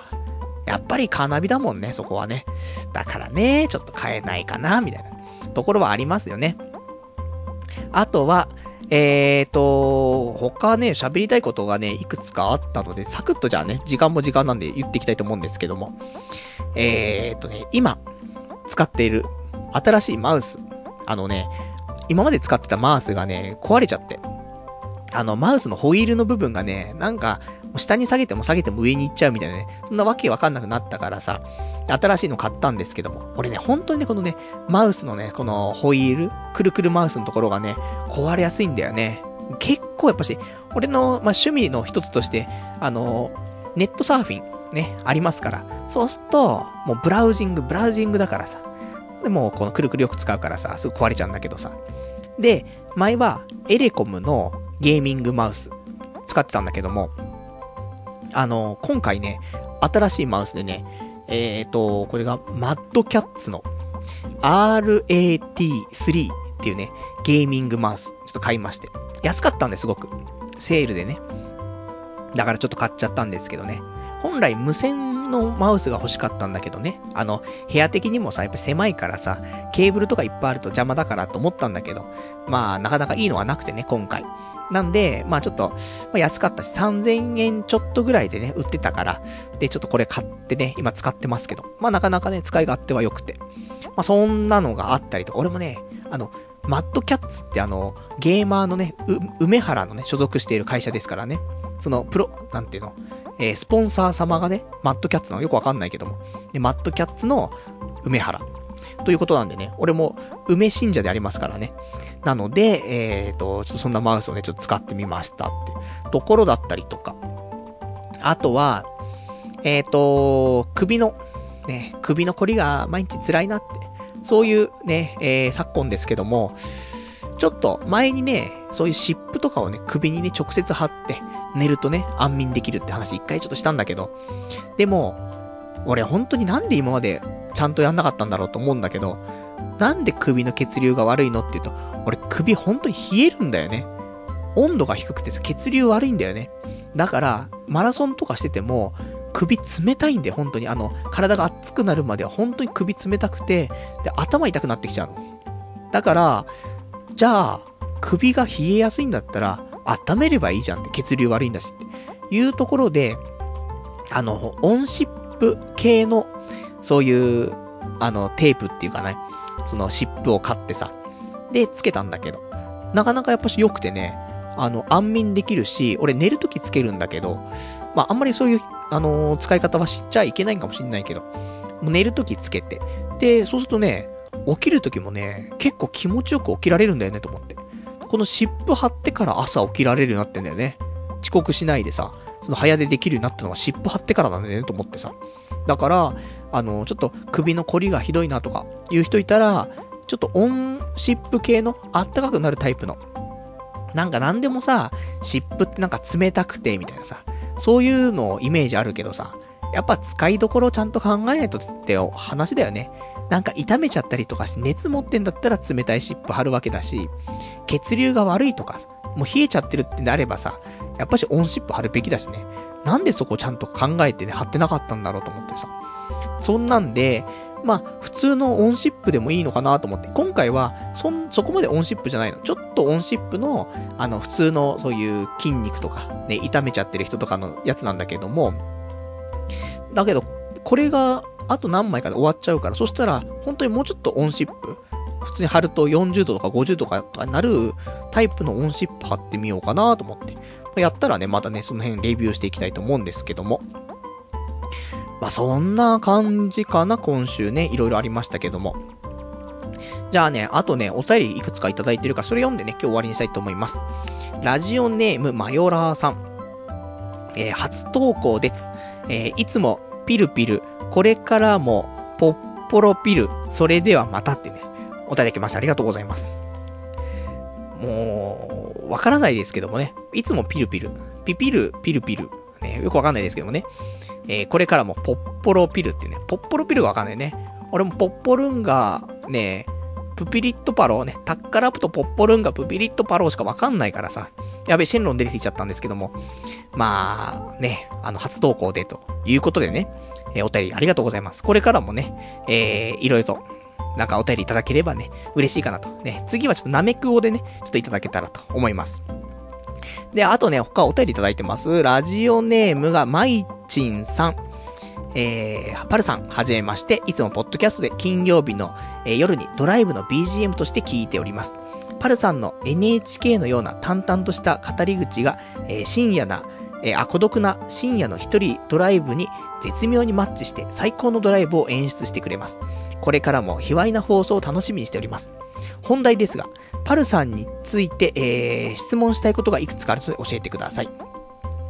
パルさんは以前彼女がいたということですが、相手の方とはどこで知り合い、どのような関係で、どのようなデートをして、そして何が原因で別れたのですかあまり触れられたくない内容かと思いますが、気になったので差し、えー、差し障りなければ教えてくださいというね、お答えいただきました。ありがとうございます。えー、まあ、こんなね、ラジオですけども、夜のドライブのね、BGM として最高だということでね、あのー、まあ、これからもね、そういう、まあ、みんなのね、ドライブの BGM としてね、活躍できるような、ね、ちょっとラジオをしていきたいと思うんですけども。まあ、ドライブにね、最適かもしくはね、睡眠導入剤として最適かちょっとわからないんですけどね、どうしてもね、俺もね、自分のラジオね、聞き返すとね、途中で寝ちゃうんだよねと思ってね、心地いい、ね、俺の声眠る、眠りたくなっちゃうね。本当にそんなのありますけども。それで、えっ、ー、と、まあ、本題としては、パルさんが、ね、以前付き合っていた彼女とは、どこで知り合い、どのような関係で、どのようなデートをして、そして何が原因で別れたのか。ねなんかね、えー、教えてほしいってことなんだけどもさ、まあ、たまにね、そういう話出ますから、ちょこっと軽くね、いつも話して逃げてますけども。でもまあまあ、あの、言ってるんでね、過去の放送をね、全部聞いていただければ、もしかしたらね、ちょこちょこ入ってくると思うんですけど、まあ、今の時点でね、さらっと言うと、えー、ネットで知り合い、ね。そんな俺がリアルで知り合えるわけないでしょっていうね。ところで、ネットで知り合い、で、まあ普通に付き合って、まあどんぐらい ?2 年ぐらい ?2 年半？わかんないけどね。ぐらい付き合って、で、どのようなデート？でもだからもう最初に話したようなね、本当に20代前半がするようなデートしかしてませんよ。もう一番頑張って、ピークのところでも、一番最初のクリスマスとかに、ディズニーランドに行ったぐらい、ディズニーシー行ったみたいな、ぐらいかな。ねあとはもうよくわかんない。本当にもう、俺がね、外出るの億劫だからさ、もうなーなーな感じで。で、なんで別れたのかって。わかんないよ。理由はいっぱいあるかもしれない。もしかしたら、ね、彼女に好きな人ができたかもしれないし、本当に俺の不甲斐なさがね、もう気になって別れることになったかもしれないけど、でもやっぱり俺の不甲斐なさはあるよね。あの、もしかして彼女にね、好きな人ができたかもしれないけど、それも含めて、俺に多分責任というか、ウェイトは大きいかなと思うんだけどさ。っていうのも、やっぱ俺、めんどくさがりだからさ、で、豆じゃないんだよね。メールが来たとしても返すのは翌日の朝、で、通勤中に返すってのは限界だし、電話来ても出ないし、ね。それで、電話来てても出ないて、次の日の朝に、ごめん、寝ちゃってたとか、ごめん、シャワー浴びてたとかね。そんなんで返したりとか、あんまね、人付き合いが得意じゃないんだよね。だから、普通に、俺、人とお付き合いするのってちょっと向いてないとは思うんだけど、同棲しちゃえばなんとかね、まあ、毎日顔合わせればさ、別にいいんだけどさ、そうでもない。だから家族ってのはいいんだよね。ほんとに毎日会うし、話すしさ、別に俺部屋に引きこもったりとかしないからさ、ずっとリビングでね、パソコンとかしてたから、別にわざわざ一人になったりとかしないんだけど、だから、できればね、次彼女ができたら、早めに同棲ね、一年とか経つ前に同棲したいなって思ってんだよね。だそう考えるとね、あの、本当に、あの、ずっと言ってるように、今年結婚とかっていうのも、なくはないと思うんだよね。出会って、3ヶ月ぐらいで、同棲とか始めて、で、そっからね、同棲始めて半年ぐらいで結婚とか。全然ない話じゃないよねって思うからさ。だそんな風に、ね、あの、本当にやっぱし、俺がね、悪いところは、そっけない。ね、そっけないし、うん、本当に豆じゃない。ね、めんどくさがり、億劫。で、それでいて、やっぱり、そうだな、あんまり、時間にもルーズ。ね、うだつが上がらない。ね、本当に、解消がない。ね、デートプランもない。お金もない。ね、もうそんなん、ね、もう何秒しか、ね、何十秒しかわかりませんけどね。いろいろ揃ってるけど、まあ、言ってもよ、結構俺、いいやつなんだよ。ね。あの、そんな悪いやつじゃないんだけど。やっぱり、そういうところって、大きいよね。女の子にとってもさ。やっぱり豆に連絡取ったりとか、豆な人って、いいよね。女性にとっては特に。女性はそういう、なんか、ちょっとしたことで電話したりとか、メールしたりとか、LINE したりとかするでしょ用がねえならもういいからって、俺は思っちゃうじゃん。ね、とか、連絡来ても、うん、わかったと思って、見るだけ見て返さないとかね。そんなん多いと思うけど。それ、良くないからね。あの、やってる人いたらね、ちゃんとした方がいいと思いますよ、本当にね。別れる原因になりますからね。なんだけどさ、もう俺はちょっときついなっていうのはあるけど、まあ、次彼女ができたらね、なるべく、ね、えっ、ー、と、同棲するまではしっかりと、そういう、まあ、豆ではないけど、ある程度のね、最低限の、まあ、豆さ、ね、は、やっぱりメール来てから1週間後に返すとかをやめてね、せめて、やっぱり次の日とか2ヶ月ぐらいはね、あの、コンスタントにしていきたいと。もう本当にめんどくさくなると、やっぱり3日後とかになっちゃうもんね、彼女から来ても。でもそのぐらい辛いじゃん、人生って。仕事も辛いし、忙しいし。で、やりたいこともあるのにさ、そういうのもできなくて。で、メール返すのも考えなくちゃいけないじゃん。ねえ。めんどくさいね、人間関係って言ってると彼女できないから。だから、ね、ちゃんと彼女できるようにね。まあ、そういうのも、一回人と付き合って別れたりとかしないと、ね、何が悪かったのかとかって見つめ直すこともできないから、だからね、あのー、まあ、人と付き合ってみるっていうのはね、まあ、一つ大事なことかなと思うからね。まあ、その辺もね、あの、ぜひ、皆さんも、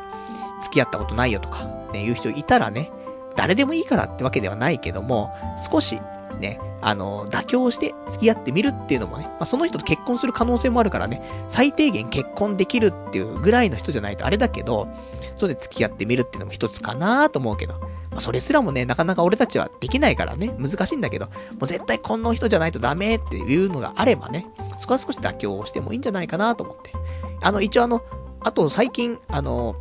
同点のホームページのね、一番上のところに、あの、俺がね、えっ、ー、と、女性の友達をね、募集しているっていうね、そういうあの枠がね、あるんですけども、ね。で、希望する人物像とか書いてあるんだけど、これをかなり、あのー、もう簡略化しました。今まで求めすぎてた。ね。前にも、あのー、体重云々の話ね、いろいろともう、計算式まで書いてたけど、そこをやめて、華奢な方っていう風に変えたりとか。で、もう今回もう6つ。ね、これしか書いてないです、今ね。昔いっぱい書いてたけど。えー、感性が、感性が近い方。最低限ラジオで喋っても大丈夫な方。東京23区もしくは埼玉県にお住まいの方。華奢な方。あと、非喫煙者。あと、変色ではない方。ここに絞ろうかなと。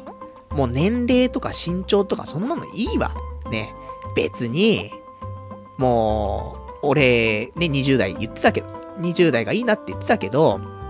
それはさ、やっぱり子供産むとかもあるからね、母子ともに健康な方がいいからさ、危険になってほしくないからね。そういうのもあるから20代がいいかなと思ったけど、もういいよね。30代でも、産めやって。ねもう頑張って産めやって。だだせめてまあ、俺よりも年上だとしても1個2個とかだと思うけど、まあ本当に産める産めないは、やっぱりそれは関わってくるからあるけど、まあ産める年齢ってあるじゃない？高齢出産だけど。ね、危険かもしれないけど。でもいいよ、産めやって。本当に気があって、一生、ね、一緒にいてくれやってね。あのー、そんなね、感じの人だったらね、別にと、ちょっとね、年上でも、基本的には俺も多分姉さん女房の方が楽だなっていうかね、あのー、やってけそうだなっていうのはあるけどさ。だそういうのもあるから。まあ、無理にでも産ませるしかなくなっちゃうんだけどもさ。まあそんなんでも良ければね、年上でもいいし、あと年下。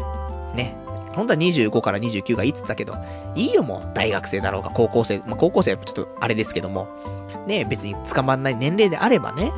もう何歳でもいいよ、下はね。で、上は俺よりもちょっと上ぐらいでももういいんじゃないのって。誰でもね、気があって、本当に一生添えときたい、添えとき、一生一緒にいてくれやであればね、いいかなと思って。で、あとは、まあ、タバコはね、本当にでも NG。ね、これはもう譲れないところなんだなと思って。で、そういうのなんか、これは絶対譲れないって残していくと、やっぱり、まあ、非喫煙者、あと変色ではない方。俺がね、ちょっと変色かなっていうのもある、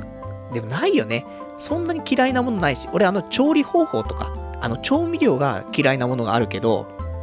食のね、その食物に関してはそんなに嫌いなものってないからさ。まあ、調理法によって食べられる食べられないあるけど。だからね、変色な人はちょっとあんまりね、なんか、楽しくない、一緒にいてもね。で、タバコ吸ってる人も楽しくないし、ね。正直タバコ吸ってるやつ見ると、本当に、ね、あの、あんまり言っちゃいけない言葉ね、使いたくなっちゃうなと思ってさ。で、あとは、デブ見てるとイラってしちゃうから。ね、俺も正直俺を鏡で映してもイラってしちゃうぐらいだからさ、やっぱり華奢な方が。で、俺もね、身長低いからさ。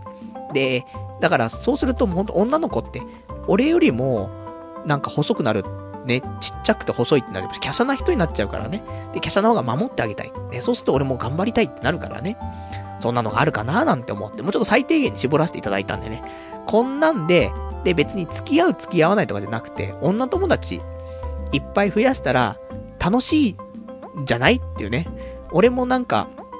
ちょっとね、男とのね、そういう友達、まあ、そこそこいますけど、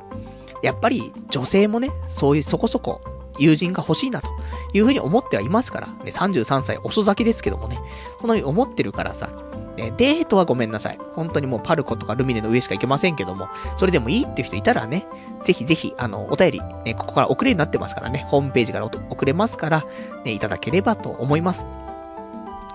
まあ、そんなんかな、ね、今週喋りたかったことって、ね、まあ、ちょっと今日も長くなってしまいました。ね、何なんだろうね。長くなっちゃう。もう本当にこれ2時間やったらいいんじゃないのって話なんだけどさ。ねこんなさ、正直、じゃあ今日一日振り返ってね、何喋ったのってと。何も喋ってないよってね、話なんだけど、まあまあ、いろいろありますからね、喋りたくなっちゃうのあります。じゃあまあそんなんでね、えっ、ー、と今日もね、1時間ご視聴いただきましてありがとうございました。で、来週なんですけども、来週は、えっ、ー、と、こちらはいつだ ?10、うと、1月の26日の日曜日。で、またね、えっ、ー、と、23時からね、1時間やっていきたいと思いますからね。で、一応今週、えっ、ー、と、日にちとしては21日か24の日に、もしかしたら、時間の方は夜ぐらいで、まあ、7時過ぎから11時ぐらいの間かな、とかでもしかしたら、ニコ生、あ、じゃニコ生じゃないですね。ネトラジとかで、えっ、ー、と、アニメのレビューを友達とするかもしないかも。ね。やっぱリアルタイムでやった方が、なんていうのやるじゃないね、普通に、あの、生放送しないで、ね、なんか、ラジオやってもさ、なんか今の違くないみたいな。ちょっと止めようぜってなっちゃうかもしんないから、ね、生放送だったら止め、止められないからっていうね、やるしかねえっつってね、そんなになるから、俺生放送の方がいいかなと思ってるんだけど、だそんなのやるかもしれないんでね、あの、やるときはツイッターでつぶやきますんで、まあ、そこもチェックしていただけたらと思いますし、まあ、あとはね、特にまあ、来週なんか予定ないですけども、まあ、あれか、週末には、アイドルマスターのね、えっ、ー、と、映画、やるんじゃないですか？ね、今週末ね。なので、それもね、見に行きたいなと思うけど、土日は仕事だからね、次の週かな。なので、えっ、ー、と、来週は話せないけど、再来週ね、もしかしたらアイドルマスターね、見に行ったりとかっていういうお話出るかもしれないですけどもね。まあ、結構ね、あの、最近俺も類線弱くてね、この間、あの、テレビでアイドルマスターのね、アニメ再放送やってて見たらね、ちょっとうるうる来ちゃってね。あと、この間、グレン・ラガンのね、えー、あのー、一挙放送ね、アニメ見たんだけど、それでもちょっとうるうる来ちゃってね。な、ダメだなと思ってね。だからなんか号泣しそうな気がしますけども。まあそんな話もあったりとかね、しますんで、でもどんだけ喋んだってね、もうさっきも喋り終わったんじゃないのって思うかもしれないんだけど、ね、ごめん。あのこれ以上喋るとね、なんかグダグダしそうな気がするから、今日この辺でということでね。じゃあまたね、えーと、来週やっていきたいと思いますんでね、えー、お聞きいただければと思います。ね、えー、じゃあ今日もね、えー、1時間ご視聴いただきましてありがとうございました。それでは、また来週お会いいたしましょう。さよなら